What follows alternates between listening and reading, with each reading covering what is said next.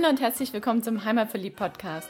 Der Podcast mit den besonderen Tipps für dein Wochenende in Stuttgart, in der Umgebung und auf der Schwäbischen Alb. Hier findest du das Passende zum Abschalten, Kraft tanken, Spaß haben, für Bewegung und Entspannung und Tipps und Tricks, was du alles dafür brauchst. Wir sind Susi und Frank Reiser, deine Hosts für diese Podcast-Episode und wünschen dir viel Spaß beim Reinhören und später beim Aufstöbern des Besonderen.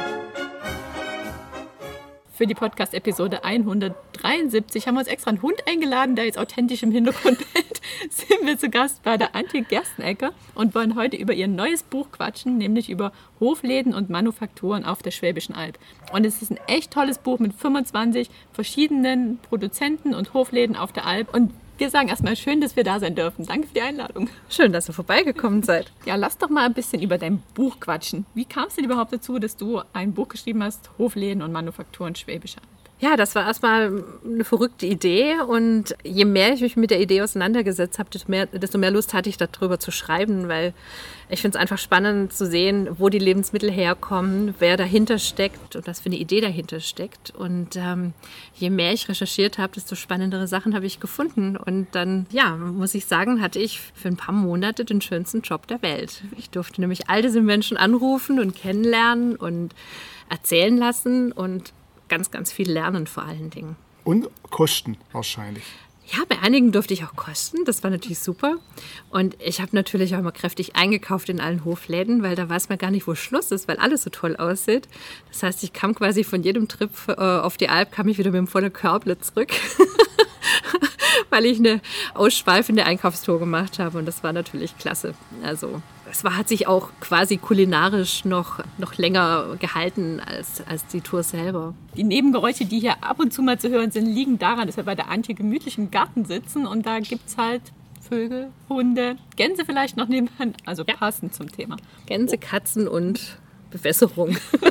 Und ab und zu kommt alles scharf noch vorbei. Auch, auch das, genau.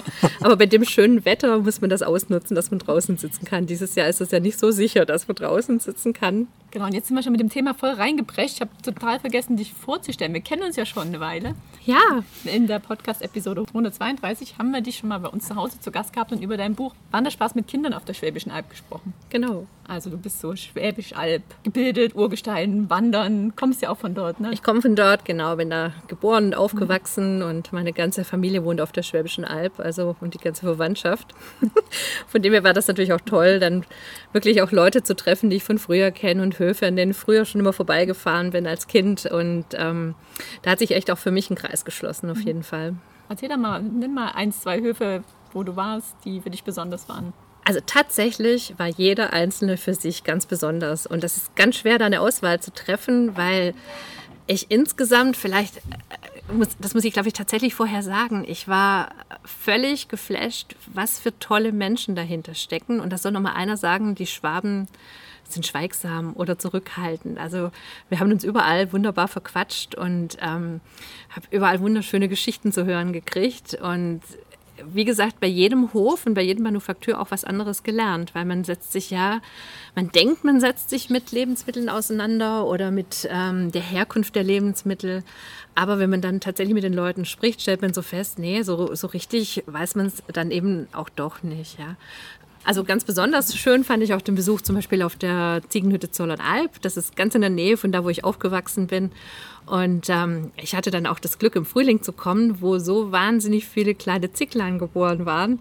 Und ah, da fällt es dann schon schwer, sich dann auch wieder von dem schönen Anblick zu lösen. Ja. Und die haben zum Beispiel jetzt einen Hofladen ähm, etabliert, der von acht bis acht offen ist und es ist ein Selbstbedienungshofladen. Da kann man also einkaufen und vorne ist dann quasi ein Taschenrechner, kann man alles zusammenrechnen und dann eben per PayPal oder in Bar bezahlen. Also auch echt coole Konzepte. Und was gibt es da? Da gibt es eben natürlich Ziegenkäse in erster Linie, super leckeren Ziegenkäse. Es gibt aber auch Eier, es gibt Brot, frisch gebackenes Holzofenbrot. Und aber auch viele, zum Beispiel Lautertaleis, also auch viele Produkte von den anderen Manufakturen. Das habe ich dann auch festgestellt, dass die sich alle untereinander kennen und auch gegenseitig unterstützen. Lautertaleis haben wir ja auch schon mal interviewt und du hast jetzt auch hier drin. Genau, die sind auch da drin. Und ähm, ja, da macht natürlich schon äh, von Bäckerle zu Bäckerle, weiß man gar nicht, wo man anfangen soll zu probieren. Das klingt alles so super lecker. Und da stellt man dann halt auch fest, ähm, wie lecker ein Eis schmeckt, wenn eben keine Zusatzstoffe und keine künstlichen Geschmacksstoffe drin sind. Und das war mir halt wichtig auch bei der Auswahl, dass ich wirklich ähm, lauter Höfe und Manufakturen auswähle, die wirklich ganz bewusst nur Sachen verwenden, wo eben keine künstlichen Stoffe drin sind, die idealerweise sogar Biolandwirtschaft betreiben und ähm, einfach auch neue Konzepte umsetzen, ne, die auch sich um das Tierwohl kümmern. Und man hört ja immer so viele schlimme Sachen über die Landwirtschaft und über die Tierhaltung. Und da tut das natürlich unglaublich gut, wenn man dann sieht, dass es äh, tatsächlich absolut vorbildliche äh, Höfe gibt, wo die Tiere ganz viel Platz haben und draußen sein dürfen und sich entscheiden, ob sie raus oder reingehen. Zum Beispiel auf dem Eichberghof bei Münsingen bei der Familie Meier, die haben fast viereinhalbtausend Hühner. Und die dürfen alle raus, die dürfen auf die Veranda oder rein, so wie sie gerade lustig sind. Und das sieht total süß aus, weil die Felder gespickt sind von lauter kleinen weißen Tupfen mit den Hühnern. Und wenn man das dann gesehen hat, will man eigentlich gar keine anderen Eier mehr kaufen, ne? weil man dann einfach denkt, ja, das ist so perfekt und die Leute geben sich so wahnsinnig Mühe und sind, äh, gehen so in ihre Arbeit auf, denn es ist so wichtig, ähm, wie, dass sich die Tiere bei ihnen wohlfühlen und dass sie eben diese Zeit, wo sie die Verantwortung für die Tiere haben, dass es in der Zeit den Tieren noch gut geht. Das hat mich schon echt beeindruckt. Dann kriegt man auch gleich ein ganz anderes Gefühl für den Preis der Lebensmittel, oder? Ja, absolut. So wie du jetzt erzählst, warst du auf all den Höfen und bei all den Manufakturen zu Gast oder hast du zumindest mit den Leuten gesprochen? Mhm, genau. Zweieinhalbtausend Kilometer, kreuz und quer über die Schwäbische Alb. Da merkt man erst, wie groß die Alb ist. Oh ja. und wie ist dann das Konzept des Buches? Also hast du die Menschen dann vorgestellt oder wie ist es dann im Buch verarbeitet, dein Besuch? Also im, im Buch verarbeitet, ich habe versucht, ein bisschen die Menschen vorzustellen, die ich da kennengelernt habe und eben auch zu schildern, wofür die Menschen brennen. Einfach, was, was die interessiert, was ihre... Ähm, was ihre Intention ist, warum sie das so machen, wie sie das machen. Und ich habe eben auch versucht, das, was ich dort gelernt habe, was die mir nämlich sehr, sehr geduldig erklärt haben, ähm, auch so mit in den Text einfließen zu lassen und das weiterzugeben. Sei das jetzt ähm, über die Biodiversität, über die Haltung von Rindern, von Hühnern, über den Ackerbau, über die Fruchtfolgen. Das sind halt einfach, ich habe versucht, das so ein bisschen auch mit reinzunehmen, dass, dass der Leser eben so ein bisschen das Gefühl hat, dass er da mit dabei war bei unserem Gespräch. Und dann gibt es noch ein paar Rezepte, von wem sind die? Ja, genau. Also äh, viele von den ähm, Hofladenbesitzern und von den Manufakteuren haben mir ihre Lieblingsrezepte verraten.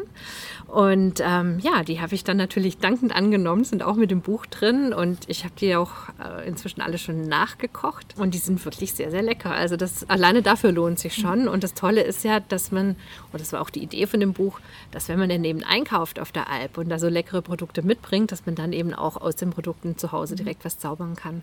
Okay, also du hast die Rezepte von denen bekommen und die Fotos von diesen Leckereien, die sind in deiner Küche entstanden? Zum Teil ja, zum Teil habe ich sie gekriegt. Also ja, aber ähm, genau, die, die nicht selber fotografieren wollten, da habe ich, hab ich doch mal nachfotografiert, genau. Du bist aber vielfältig unterwegs. Foodblogger, oder? Ja, Küchen. Genau. Du machst ja. das doch auch.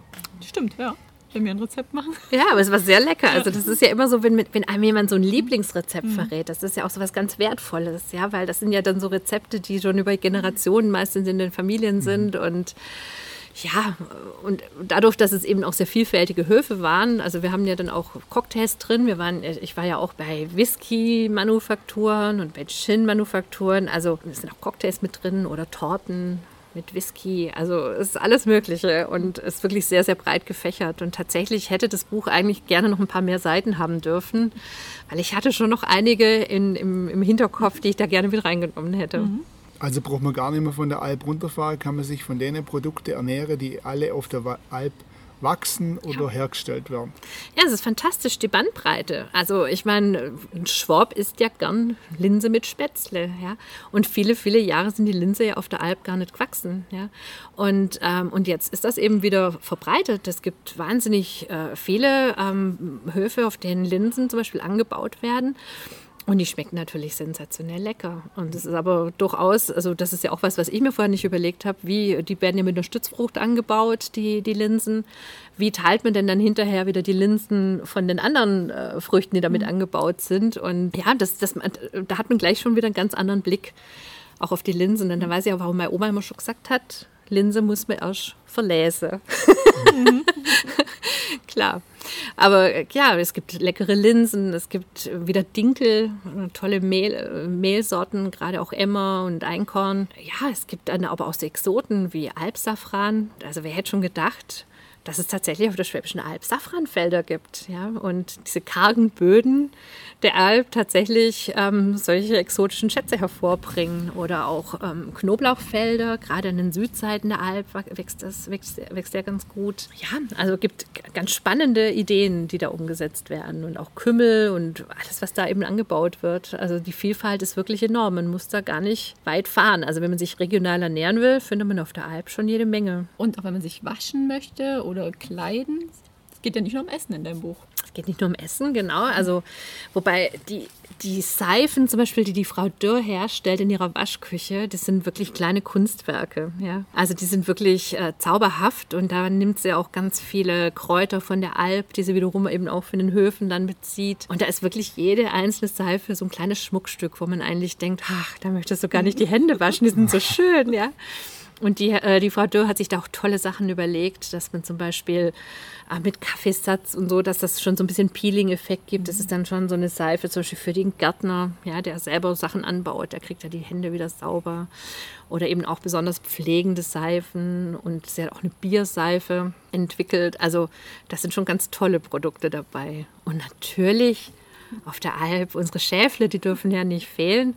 Und das war ja über viele Jahre, hat man die Wolle von den Schafen gar nicht mehr genutzt. Und für die Schäfer, die haben im Endeffekt von den Subventionen gelebt, weil sich der, der Verkauf der Wolle gar nicht mehr gelohnt hat. Und es ist toll zu sehen, dass es wirklich jetzt Manufakturen gibt, oder viele gibt es ja schon länger, aber jetzt auch neue dazugekommen sind, die sich wirklich diese Alpwolle verschrieben haben, diese Alpmerino-Wolle und die daraus ähm, eben Kamindecken, Ponchos, Jacken, Bettwaren machen. Also ganz tolle Produkte und eben wirklich ausschließlich die Wolle von der Schwäbischen Alb verwenden. Wir können sie ruhig beim Namen nennen. Alpna hatten wir ja auch schon bei uns zu Gast im Interview. Alpna, genau. Mhm. Und dann auch das Landgut Untere Mühle, die auch ganz tolle Bettdecken und Unter, Unterbetten machen. Also ähm, ja, das ist wirklich großartig, was sie da ähm, alles auf die Beine gestellt haben. Und die Sachen sehen auch noch richtig cool aus. Also sind echt schön. Mhm. Habe ich natürlich auch gleich welche kaufen müssen. Das war ganz schön teuer, das Buch zu schreiben. Glaube ich. Weil wenn man sich dann mal so diese ganzen Vorzüge anhört, ja. die die Schafwolle haben, ja, die die Produkte aus Schafwolle haben, da fällt einem ja, also das muss man dann unbedingt natürlich haben, ist ja klar. Und dann will man natürlich auch das vom Alpschaf haben, weil es ja von zu Hause. ja, wenn wir in so Läden unterwegs sind auf der Alp, dann ist der Einkaufskorb auch immer gut gefüllt. Ja, oder? Oder auch der Käse, der da auf der Alp gemacht wird. Also mhm. Also der Ziegenkäse, wie gesagt, dann ähm, bei der Ziegenhütte Zollernalb oder auf dem Lorettohof oder dann eben auch den Büffel- und Kuhmilchkäse, die mischen das ja. Bei der Hohensteiner Hofkäserei, der ist fantastisch. Mhm. Also wirklich und eine riesige Bandbreite auch. Also sehr, sehr lecker. Der ist übrigens so lecker, weil die spielen Alphorn für ihre Büffel. Da gibt es Konzerte nur für Büffel. Und ich glaube einfach, die Milch, die muss gut werden. Ja. Wenn man spielen kann, sonst wird sie sauer. Ja, die können das. ja, und auf der in, in der Ziegenhütte Zollernalb, da kriegen die Ziegen immer mal wieder Dudelsackkonzerte zu hören. Und ja, also ich glaube, den Tieren auf der Alp, die haben da jede Menge Unterhaltungsprogramm. Jetzt haben wir ja schon über eine ganze Menge verschiedene Hofläden und Manufakturen geschwatzt. Mhm. Fällt dir noch jemand ein, den du jetzt besonders herausheben möchtest? Oh, also was ich für mich total spannend finde, ich bin ja so großer Safari-Fan. Ich fand es natürlich super, dass es Straußen jetzt gibt auf der Schwäbischen Alb. Ich finde immer noch diesen Anblick, wenn diese Straußen da auf diesen Weiden unterwegs sind, finde ich großartig. Und ich durfte sogar zu den Straußenbabys rein. Mhm die total frech waren und mir also quasi alle Schuhbändel aufgemacht haben und an der Hose gepickt haben. Aber ähm, das war schon echt auch ein tolles Erlebnis. Und natürlich die Alpakas, ähm, die wir da besucht haben. Also mit der Alpaka-Wolle werden auch jede Menge Produkte gemacht, gerade so Norweger Pullover und auch Betten. Also da gibt es echt auch exotische Tiere und eben tolle Produkte. Aber wie so ein Strauß seinen Kopf in steiniger Alpboden reingesteckt hat, also das typische Bild, wo, ich jetzt im Kopf habe, der Strauß steckt seinen Kopf in den Sand, das hast du nicht gesehen. Nein. Kein einziger hat den Kopf in den Sand gesteckt. Die haben alle Hallo in die gesagt. steinige Alpboden. Die waren voll nett alle. Die haben wahrscheinlich gesagt, guck mal, wer da kommt. Ich weiß nicht, ob, ob so ein Strauß das hier schafft auf der Alp, ne? Zwischen den Steinen, das ja bestimmt weh. gemeint. Ja, also Straußenleben ist auch nicht das, was es mal war.